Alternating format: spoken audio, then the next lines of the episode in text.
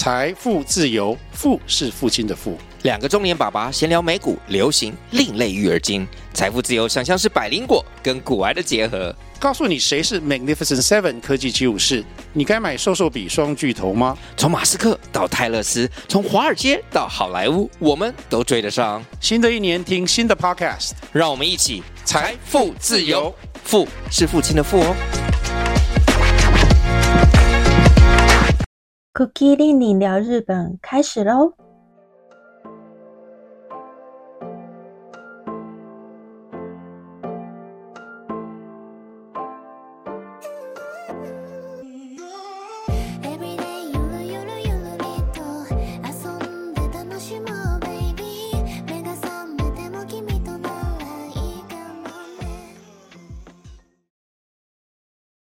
！Hello，大家好，我是 Cookie 令令，这里是 Cookie 令令聊日本。今天呢，来聊的是第十集提到的秋天日剧。秋天真的来了耶！可是最近日本呢还很热，意外的就是现在已经十一月了，可是日本还没有嗯变得很冷。往年呢，大部分在这个时候呢。就已经需要穿一些比较厚的外套，可是今天我都还在穿短袖，也没这么夸张啊，就是短袖再加薄外套这样。这在十一月，也就是现在这个季节，还蛮少见的。不过听说过年的时候可能会变得很冷，对啊，所以就觉得哎。好吧，现在的现在这个季节呢，算是最舒适的，所以在这个充满秋天的氛围里呢，就来聊一下 秋天的日剧。我觉得这次秋天的日剧表现的比夏天还好哎。之前第一集不是聊了那个盛夏的灰姑娘吗？总之呢，我觉得夏天的日剧就是那个啊，盛夏的灰姑娘是真的是很夸张啊。结尾也是收的平平淡淡，有的时候真的会很感慨，想说，嗯，二十年前日剧的那些光景已经不在了，可是也不至于表现成这个样子吧？都想说，哎，到底是剧本毁了演员，还是演员撑演员撑起剧本？哎，有时候真的觉得，哎，实在是。辛苦那些演员，因为其实，在《剩下灰姑娘》里面，我觉得他们演员的演技都还算不错，就是已经有尽力的表达，呃，每一个角色的个性。只是剧本是真的太无聊了，哎。其他呢，还有话题性很够的，比方，嗯，就是芥雅人跟阿布宽嘛。这个也是我有从头看到尾的一部日剧，的确，它的开头场面就是非常的浩大嘛，整个很像在拍电影，而且也营造了很很紧张刺激的感觉。还有芥雅人嘛，芥雅人他的演技也是很厉害，他也他真的很适合演那种上班族，嗯，就是那种在金融机构的那种上班族。还有就是阿布宽，他们不是还有一段就是穿越沙漠吗？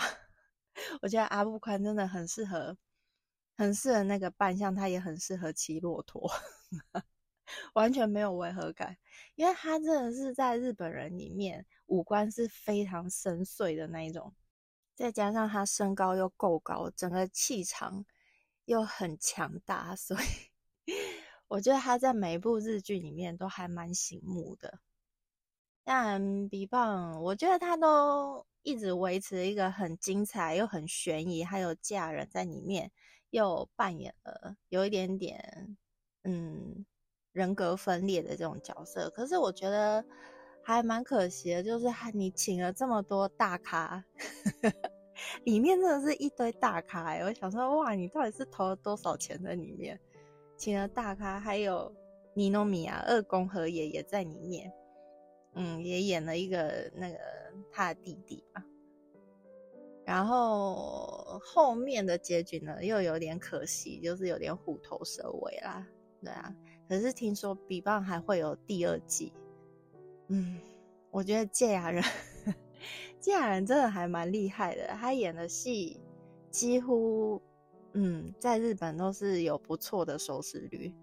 好啦，他还会有第二季或是一些剧场版，那我们就是再期待一下。啊，以上呢就是我对夏季日剧的一些想法。回到我们今天的主题，今天主题呢是秋天的日剧。那秋天的日剧呢，我会按照自己目前看到现在的一些想法还有心得呢，从我最先开始放弃的日剧，一个一个介绍。最后呢，是我最喜欢的日剧，就是到目前为止。那内容呢，会有一些讲到剧情的部分。如果不想要知道剧情，或是不想要听到有剧透的话，你可以等一个月之后再回来听，不要放弃。但是等一个月之后再回来听，这样子，对，好。那如果呢不介意的人呢，就继续听下去。上次有提到，我最先放弃的就是派对卡孔明，因为它其实是那个动画改编的嘛，它其实它是有卡通的，在卡通的时候就已经看的有一点点就是满头问号了，没想到它居然就是还翻拍成真人版。不过我觉得这种东西就是很看个人啊，有些人就是很喜欢，因为他的确也是在日本造成了一些话题。真人版部分呢，我是撇开了对动画的偏见，然后看了一下真人版的日剧，到第三集，我还撑到第二集还第三集，我就是真的不行，嗯，无法。不过还是提一下啦，就是里面演那个女生，她叫上白石萌歌，莫卡酱，她呢本身其实就是一位歌手。嗯，她的姐姐呢是上白石萌音莫内江，这一对姐妹花呢，在日本的演艺圈呢也是还蛮有名的一对姐妹花。她姐姐呢就是帮你的名字配音，就是配那女主角的声音。然后因为这部电影，姐姐也跟着红起来。姐姐也演了蛮多日剧的，她也有演那个《千与千寻》的。嗯，真人版的舞台剧，觉得姐姐的确也还蛮适合千寻的。姐姐身高不高哦，因为我查了一下，我发现哦，姐姐好像才一百五十五左右吧，就是在那之间，就发现哇，原来姐姐这么娇小，算是那种娇小型的女生。好，以上呢就是这对姐妹花，还有她的妹妹。演的那个派对卡孔明，接着呢是菊池风磨克马根，他演的睡掉，找不出来有原因。这些嗯这一类型的日剧呢，真的在每年都会有一两部这样子，内容比较嗯比较枯燥嘛，嗯内容比较枯燥一点的日剧。那像这样子，就是的这样子的日剧呢，就一定会有一个杰尼斯的 男主角，然后再配上一个，嗯，配上一个女生，这样有点像是之前的政治不动产嘛。可是正直不动产呢，亚麻皮在里面的演技呢，就又把整个剧情又撑起来。这样，正直不动产也要有第二季耶！哇，亚麻皮自从杰尼斯。倒了之后，亚麻皮整个也是风生水起，也是哎。现在回想起来，他走了也是刚刚好啊！你看他真的是最近又开了演唱会，然后又陆陆续续一直都有作品，也一直陆陆续续有一些大品牌的代言，像宝格丽啊，还有迪奥，嗯，都可以看得到亚麻皮。好，回到那个菊池风磨。这部日剧我没有继续看啊，因为可能就是千篇一律吧。大概第一集是怎么样，大家后续都是差不多的样子。这边要提一下，他出现了一位本乡奏多这个演员。为什么要提它呢？是因为十二月就要上那个嗯《悠游白书》的真人版，这位本乡奏多他就是在里面演飞影。天哪，《悠游白书》也要有真人版了，我真的是不敢相信。关于这个部分呢，我会跟猎人一起做一集，再来分享给大家。好，这就是我提到这部日剧的原因，因为里面呢有本相奏多，他即将演飞翼。接着呢，来提一下，就是也是出现很多大咖的一部日剧，叫《One Day》平安夜骚动。这部日剧真的一堆大咖哦，因为一开始就出现尼诺米亚，他也是非常的过劳。好，讲到尼诺米亚，跟来讲一下，他最近不是就独立说要成立个人事务所吗？在他发布独立宣言不久之后，另外一位生田斗真也跟着 宣布独立。这些旧将女子的成员呢，嗯，就慢慢的就离开。嗯，离开现在的公司，也没有跟其他的公司续约，成立自己的事务所，不然就是成为自由艺人。我觉得这也是一个呃现象啦，因为他们已经在演艺圈有自己的地位了，所以即使以后不再是挂着这种杰尼斯艺人的招牌，他们还是有办法在呃演艺圈生存下去。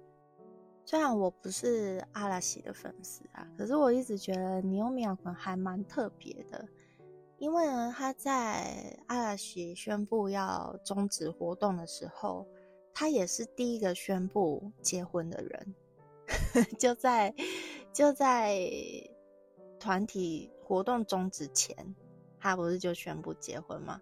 也宣布嗯当上爸爸。然后现在离开杰尼斯呢，他也是第一个宣布的。我一直以为他是一个事业心没有很重，就喜欢打电动的那种形象。可是这样看起来，我反而觉得他其实是一个事业心还蛮重的人呢。嗯，就是还蛮积极的，规划自己的人生啊，还有规划自己的演艺生活，就是跟他平常给我的印象有点不太一样啊。嗯而且他已经是二宝爸了，手脚也是很快。然后他最新的日剧呢，就是这个嘛，那个《平安夜骚动》里面的大咖呢，也不只有他，还有大泽隆夫、中谷美纪以及江口洋介。这部作品我觉得呈现的风格有点奇特。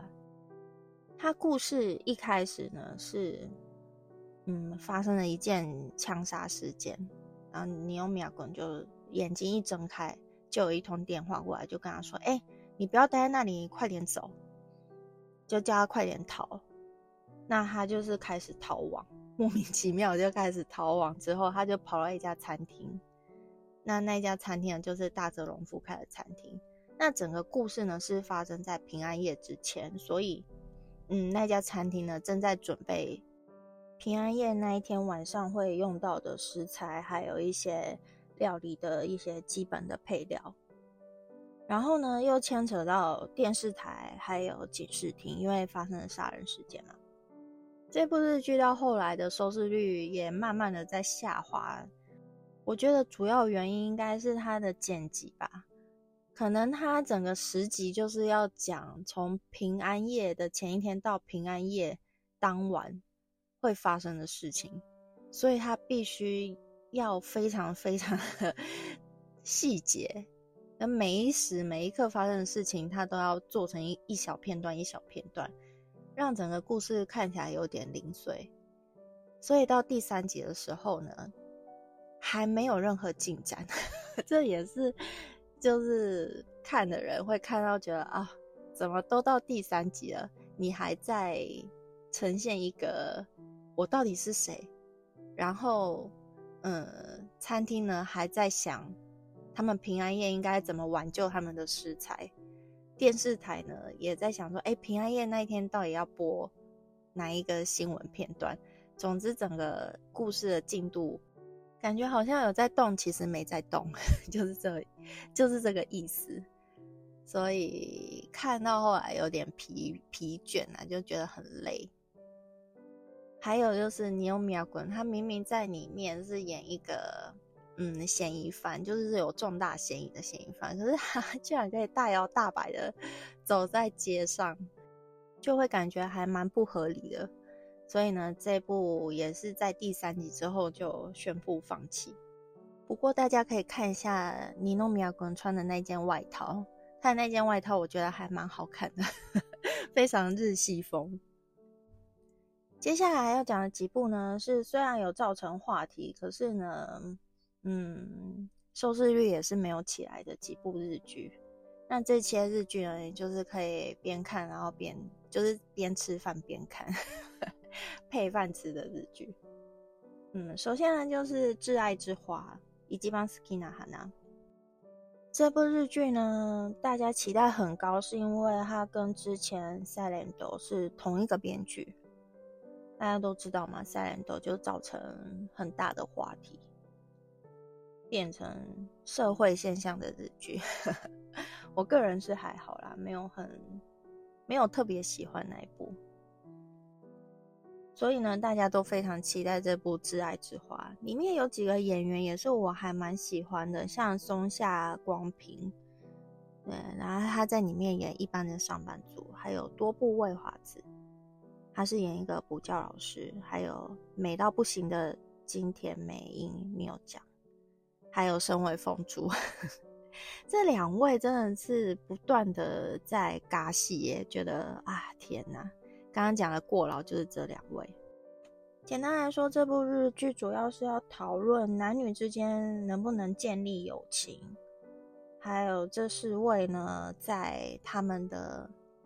嗯，成长过程还有青春期，就是过高中的时候呢，都是属于班上的边缘人。可能就是两两分组的时候，总会剩下他一个，找不到人可以分组，就类似这样子的角色。这部日剧我觉得还蛮微妙的，就是他好像想把一些现在人会烦恼的一些友情啊、爱情的问题啊，放在。嗯，这部日剧里面讨论，然后用一种很自然的方式呈现，偏偏它呈现出来的感觉呢，又很不自然，就是有一种违和感。就拿第一集，他们最后四个人聚在一起，聚在一个餐桌上面，在讲嗯彼此之间的困扰的时候，那个就是一个很奇妙的、很奇怪的一个场景。因为他们四个人根本互相不认识，虽然那个多部未华子跟身为风珠是互相认识的，可是也是不熟，所以就是他们突然间凑在一起讲话那一幕，还蛮出戏的啦。就是觉得，哎，怎么会这样子，简简单单的就进到陌生人的家里面，然后突然间聊起这么沉重的话题？还有第一集，它主要。那个冲击性比较，就是比较有话题性的一个部分呢，是多部未华子他有一个多年的好朋友，但是那好朋友是男生，那他们每天呢都会传传来，然后还有嗯会连会约在一个卡拉 OK 里面，就是吃边吃然后边唱卡拉 OK。有一天呢，那个。男生呢，他那个男闺蜜啊，就 告诉他说：“我可能不能再来这一家卡拉 OK 跟你见面了。”多部未华子他听到之后，他就非常的错愕，想说：“哎，怎么会？嗯，没办法再见面，原因是什么？”然后那男人就说：“哦，因为他的未婚妻会介意。不过说实在，会介意也是正常的，因为。”如果我是未婚妻，我也还蛮难接受，就是自己的未来要当老公的人，然后每天还跟女闺蜜相约在卡拉 OK 的包厢里面，就算他们没什么，久了也是会起疑啊。嗯，我个人是觉得男生跟女生之间要有纯友谊的话，可能会有啦，可是几率还蛮小的。我觉得男生跟女生之间，即便你一开始是纯友谊，或是没有保持任何的，呃，没有任何的邪念，可是真的会有哪一天，就是突然间看对眼，这也是很有可能会发生的。一开始都说，哎，不可能啊，我只把他当成哥们，或者是我只把他当成兄弟，根本没有把他当成女的。一开始都会这样讲，有一天你就会突然间把他当成女人，这就是 我觉得男生跟女生之间有纯友谊的可能性还蛮低的原因，因为那一种可能。那个那个瞬间的火花，就是你不知道什么时候会发生，对，所以会提防是正常的啦。就算只是，就算是同性好啦，我觉得，比如说，呃，我的另一半，他跟他的哥们非常的好，就是他跟那个男性的朋友好到一个不行，好到天天都要见面，我也会觉得还蛮困扰的。还有就是。女生也是啊，比如说女生，嗯，每天跟姐妹她花很长时间讲电话，或是假日就一定要跟姐妹她出去逛街啊，或是去嗯咖啡厅坐一下，然后一聊就是一个下午。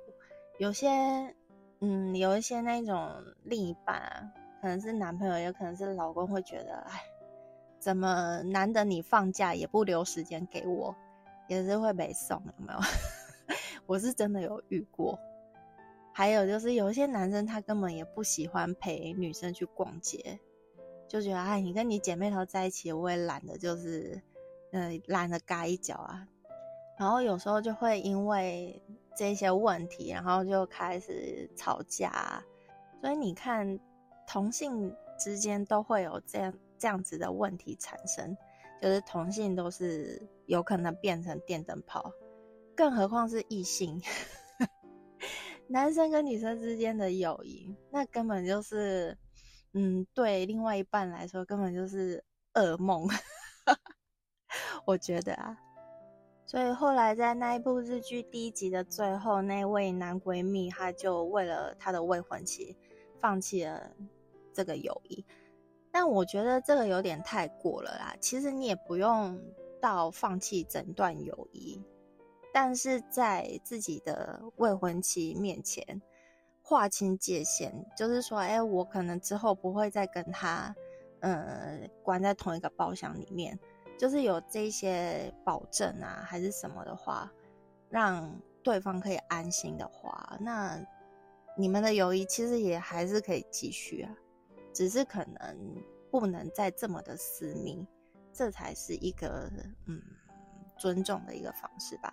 不过这部日剧就没有到这么细啊，但后来重点就聚焦在这四个人身上嘛。不过，与其看他们四个人发展爱情，我还比较喜欢看，比较喜欢看女生跟女生之间，就是多部未华子跟金井美英跟缪讲他们两个之间慢慢建立起来的友情，还有那个那一位松下光平。跟身为风珠他们之间慢慢建立起来男生之间的友情，反而是我还蛮想看的 部分。嗯，就觉得哇，这就是看 BL 的心情嘛，就是看那种男男配在一起，反而还比男女觉得嗯更有可看性。对啊，我觉得他们两个在逛超市的时候，就是 最新一集看到这两个男生在逛超市的时候。反而还蛮疗愈的，不知道为什么。嗯，总之这部日剧目前到现在也没什么太多的高潮起伏啊，就是可以边吃饭边看一下，对啊，看一下他们四个人之间会有什么样子的发展。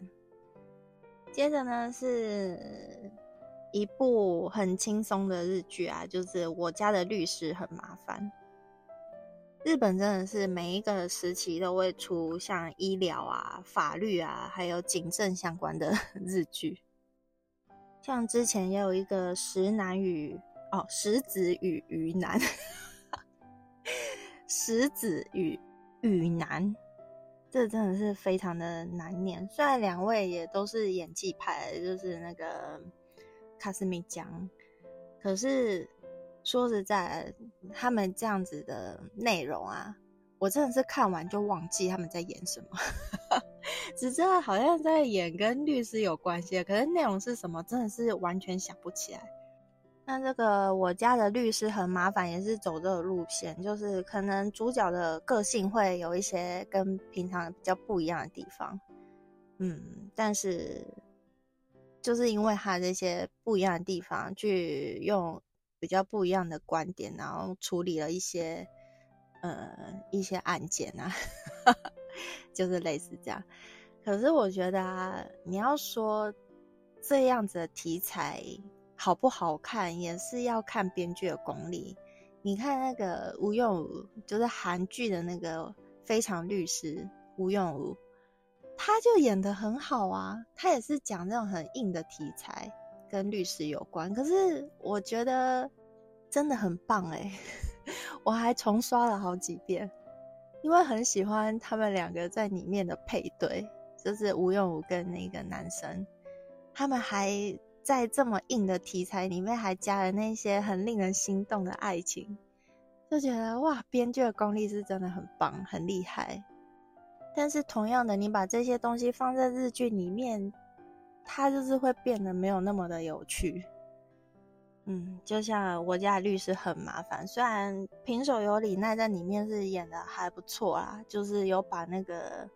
心智还不够成熟的年轻律师呢，演的还蛮到位的，而且他在里面就是一直不断的吃软糖，嗯，台词也是很流利，就呈现的也还蛮自然，只是内容有点无聊啊，嗯，所以可以也是一样，就是可以边吃饭边看一下。另外一个呢，也是跟律师有关的，就是嗯，小原良子跟三崎玉三郎嘛。他们一起合演一个韩剧改编的《海耶娜》，我只能说小原良子就是小原良子。他除了就是一直都是演类似这样子路线的呃角色之外，他真的是美到一个不行。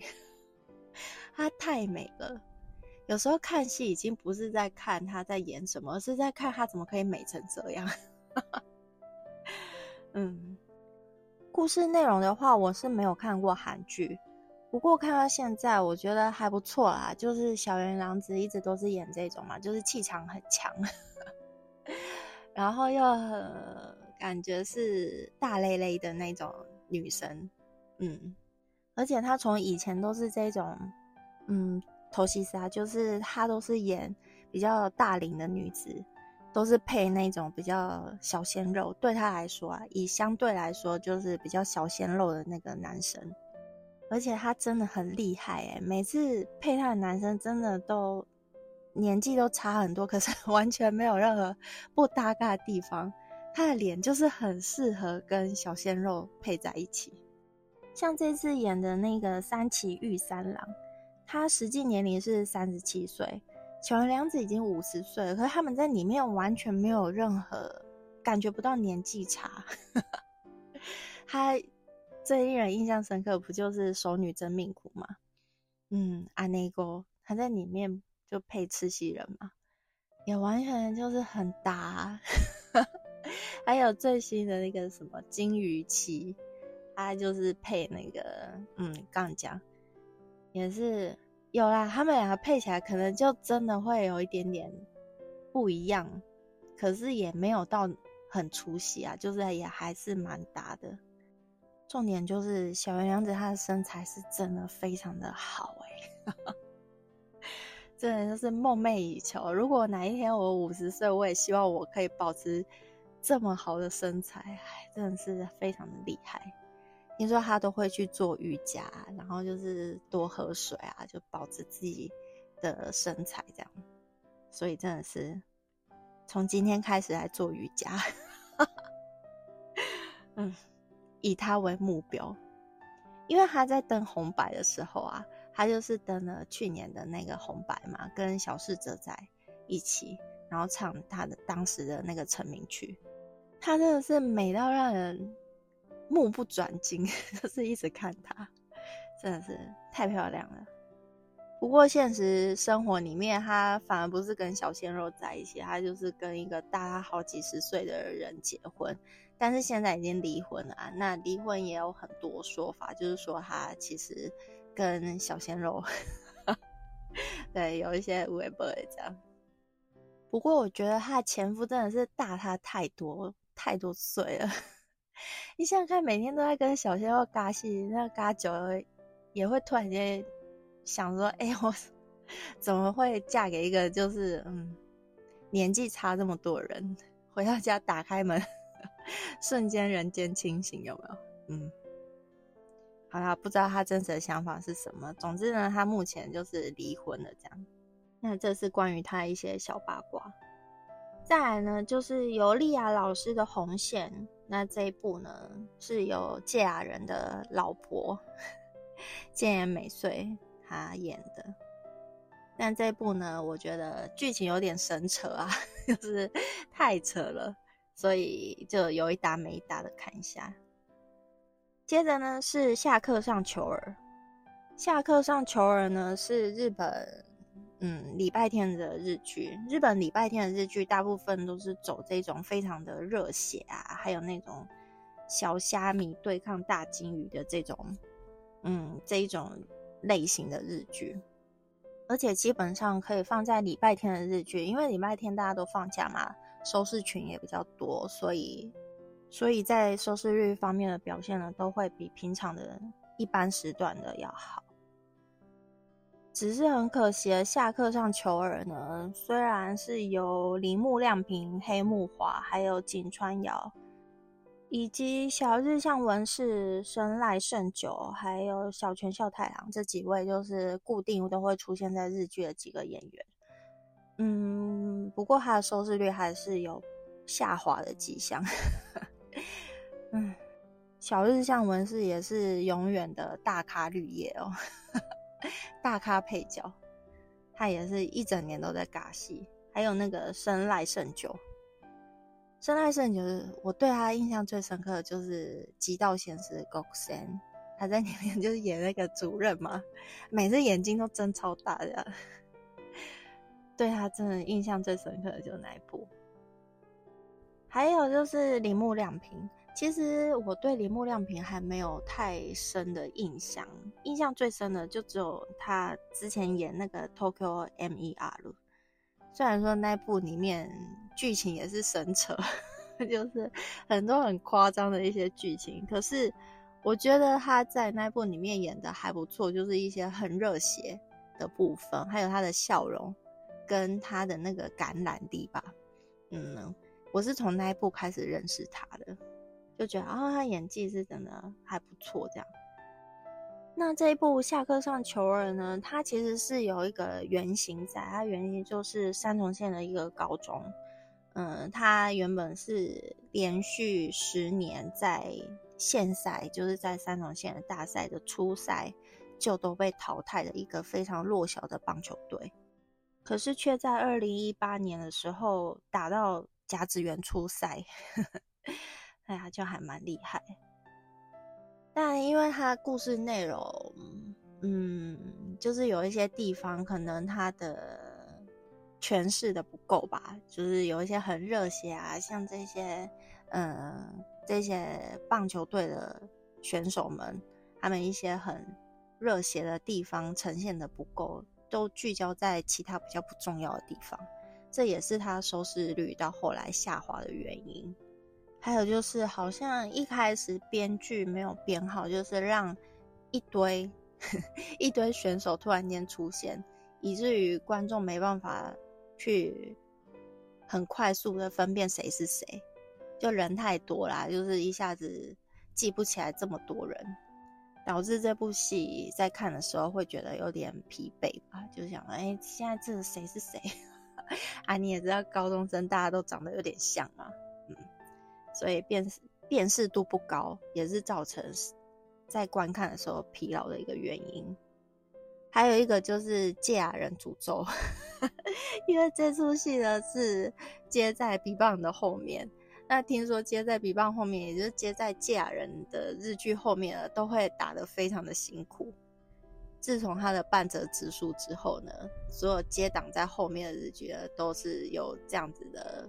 情况发生，所以这就 叫嫁人诅咒。嗯，这没办法。不过这部日剧还是有一些很热血的地方啊，所以也是可以期待一下，可以看一下这样。再来呢是那个费马的料理，由清新派高桥文哉，我觉得他真的是非常的秀气嘛，就是属于很秀气的一个男生。他即使当女生，我也会觉得他很可爱，嗯，就是这类型非常清秀的一个男生。由他主演，然后还有一个是至尊纯，大家可以记得一下至尊纯，因为他即将演《悠悠白书》里面的长马。我觉得根本他就不是长马，为什么要？嗯，哎，好，这个费马的料理也是一样，可以稍微看一下啦，因为他。他剧情也是蛮扯的，就是有一个数学天才，然后因为他发现自己可能没有办法变成第二个费马，但是他可以利用他很厉害的这些数学公式，把它套用在料理里面，就是他是被挖掘啊，对，就是至尊纯，他是那种几星级的那种呃主厨，然后他有一天就是吃到他的意大利面之后，发现哎。居然一个素人可以煮出这么厉害的意大利面，嗯，这故事就是这样发展出来。反正最后那个高桥文哉，就是故事一直在铺陈，说他可能会黑化，就来看到他最后到底是怎么黑化的。这样，另外一个稍微提一下，我觉得还可以看一下是那个相叶雅纪，他演的上班族杀手。我觉得这部意外的还不错，这是我第一次看艾巴根演戏。那我觉得，哎，他在里面演那个呃被强迫跟危险的对象，还蛮适合的，演技不错，也蛮符合他给我的那种印象。而且他在第一集真的是牺牲色相，哎，对，赤裸的上半身有没有？只穿一条四角裤，这也是造成了话题。我觉得比起那个尼奥米亚根的那个 One Day，大家可以看一下艾巴根的这一部，比那个二宫和也的好看。这部呢也是我会追的日剧。最后呢，就是我今年看到我觉得最心动的日剧，也很推荐大家看一下的《我的第二个青春》。一开始对这部日剧没有抱非常高的期待，就是转到电视的时候看一下，没想到很好看呢。我的第二个青春呢叫 My Hello，它是由 Hirose 阿里斯跟道之俊佑呃两个主演。我觉得道之俊佑在里面真的是帅到不行，我没有发现。他这么帅耶，真的是哇！北麦故事的内容呢是讲说，Hirose 阿里斯呢，他演一位 OL，但是是一个阿拉萨的 OL。阿拉萨它是一个英文呢，是合适英文，是代表接近三十岁的女生。但虽然他已经快三十岁了，而且在东京上班，可是只是一个约聘的社员，就是是一个约聘职员，也没存到什么钱。然后他家又很穷，他也没有什么学历，因为当初他要考大学的时候，可能就是发生一些意外。因为那个什么日剧的前半段我没看到，我是从中间才开始看第一集，所以前面他发生了什么事就不太清楚。只知道他好像发生一些事故，所以他没有考上，他没有考大学。那他在人生的阶段里面又遇到了很多呃不幸的事情啊，就是运气没有很好啊，以至于他已经快三十了，就是感觉人生也没什么目标。他就在这时候呢遇到了道之俊佑，嗯，然后他就知道道之俊佑是建筑系的学生，那他以前本来就很想要读建筑。专门的学校，他知道他是建筑系的学生的时候呢，就很羡慕吧，就是对他很感兴趣。然后道之君又就跟他说：“那你就再当一次大学生不就好了？”就因为这句话，他就去考大学。对，爱丽丝她就是呢重考大学，结果也给他考上了。然后他进了大学之后，也进了他梦寐以求的建筑系。他呢就认识了他的同学嘛，认识了这些人，然后也因缘际会了，就住进了他们合住的一个地方。故事呢就从这里开始。那这个故事呢，聚焦呢在那个年纪上面的差距啊，就是姐弟恋。对，是一个姐弟恋的爱情日剧。还有群像剧，就里面会出现很多人，但是这个群像剧是真的跟跟那个盛夏灰姑娘的群像剧完全是不一样的风格。这边的群像剧是感觉非常的温馨，而且大家的演技也还蛮自然的。里面会出现 imadoki no gakse，就是现在的那些年轻人，时下年轻人，他们也演得很好。重点呢是。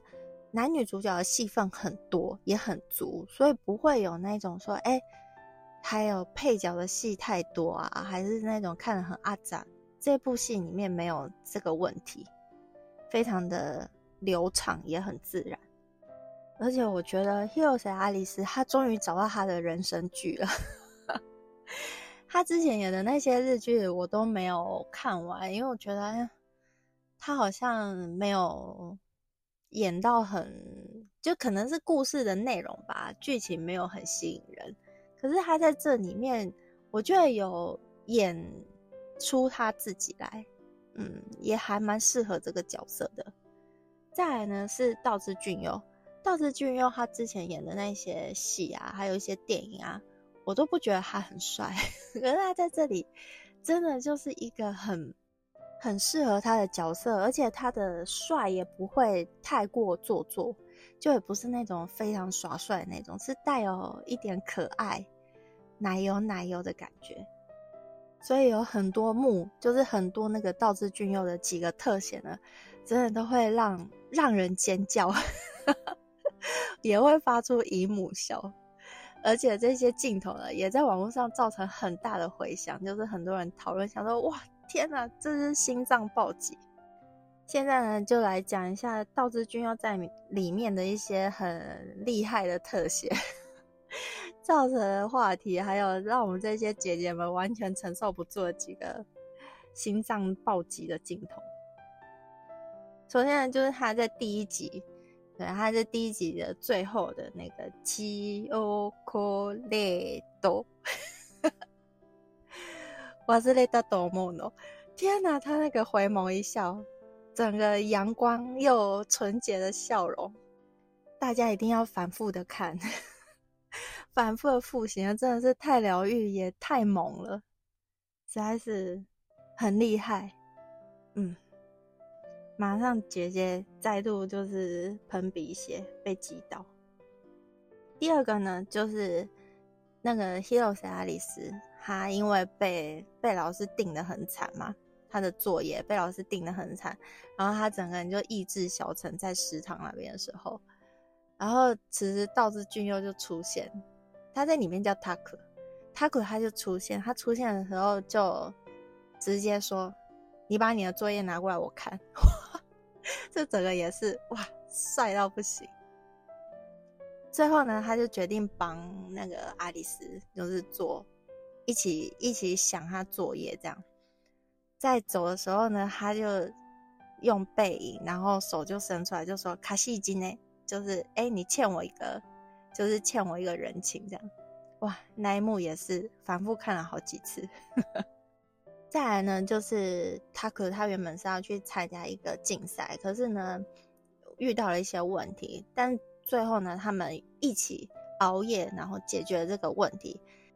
两个人一起在顶楼的看台那边边看日出，然后呢边喝啤酒的时候呢，塔古他就对着阿里斯就跟他说：“是哪的卡哇伊呢？”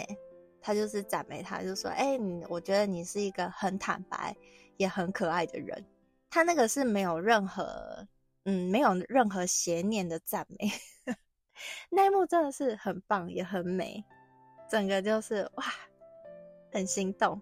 也很想要被这样子赞美，男友视角有没有？那幕也是在不知道是第二集还是第三集最后。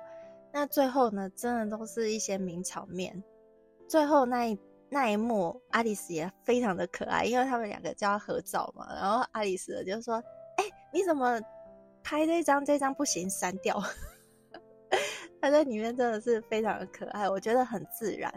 我就是想要看那种很自然的演技，感觉就是没有照着剧本走，就是非常的互动很自然，也很可爱，有一种嗯两小无猜。最后呢，就是最新一集的 last，最新一集最后的那一幕，真的就是让全网尖叫，让看的人真的是哇，忍不住尖叫，说不出任何话来。就是他们在游泳池里面接吻的那一幕，吻的真的没有任何的嗯情色，吻的非常的自然，也吻的很令人心动。那一幕真的是也是要反复的看一下，回味一下。这个呢，真的是这部编剧非常厉害的地方，他都把一些会让人很期待的部分放在整个日剧的最后，就是每一集的最后，让我想到那个来自星星的你，它不是后面都会有个彩蛋吗？这部日剧也给我这样子的感觉，就是后面有那种很甜的地方。但它也不是纯粹的是那种无脑的恋爱日剧，它也是有一些，嗯，蛮令人嗯可以仔细思考的地方。像，嗯，第三集呢就出现说类似情敌啦，就是那个学姐，那个学姐她是 Kina，Kina 她在里面就是演一个可能会有很多追求者的人，她喜欢的人应该是塔克。他也知道塔库喜欢的人是他，但是他可能是那一种自尊心很强的人，他一直在等塔库对他有所行动，可是等到最后，他一直都没有等到他期待的结果，反而是看到 Taku 一直在关心那个 阿丽丝这样，所以他就有一点吃醋，所以第三集呢就出现一幕，就是他跑到 Taku 的房间，然后靠。他非常的近，真的就是近到像是快要接我一样，就直接跟他说：“我觉得你好像很关心那个爱丽丝，哎，对啊，你好像对他有点照顾过头了。”然后塔古就被问的莫名其妙嘛，他就近距离用一个非常缓慢又有点性感的语气对着塔古说：“亚提莫吉，真的就是小恶魔级的女生。”最新一集里面，他就是摔了 Taku 嘛，但是他的表现并不会让人反感啊，就是不会让人家觉得说哇你很绿还是怎么样。我觉得他的心情也是可以理解，因为他一直在等 Taku 告白，可是就是 等不到，他已经想说到底有什么好让你犹豫的？如果连喜欢我都让你这样犹豫不决的话，那干脆就不要喜欢好了，反正他又不缺追求者。我觉得他的心情应该是这样，虽然说他最后讲的那一那一些话到底是气话呢，还是真心话，就不得而知。因为他就说：“哎，我今晚可能就不会回来，因为今天是他生日，然后他可能要去他追求者，也就是说，他可能要答应那个追求者，然后就留在他家过夜，这样就故意讲给他听。好，总之呢，到底最后会是什么样子的进展，要看最新的一集。”这部日剧是真的还不错，还蛮推荐的。喜欢的话，真的是可以去看一下，也可以去网络上找一下道之俊佑的那几个令人心动的画面，可以反复的看一下，真的是看不腻。今天真的是聊得太长了，还有一些有的没有的。等我看完之后，如果有心得的话呢，会再分享给大家。以上就是今天的内容。喜欢内容的话呢，记得订阅频道或是锁定 Cookie 令令聊日本。以后还会不定期的分享这些有趣的事情。关于日本的美妆保养跟季节限定呢，会放在 YouTube 频道。喜欢日本的朋友呢，记得订阅频道。今天的内容就先到这里，感谢您的收听，我们下次再见，拜拜。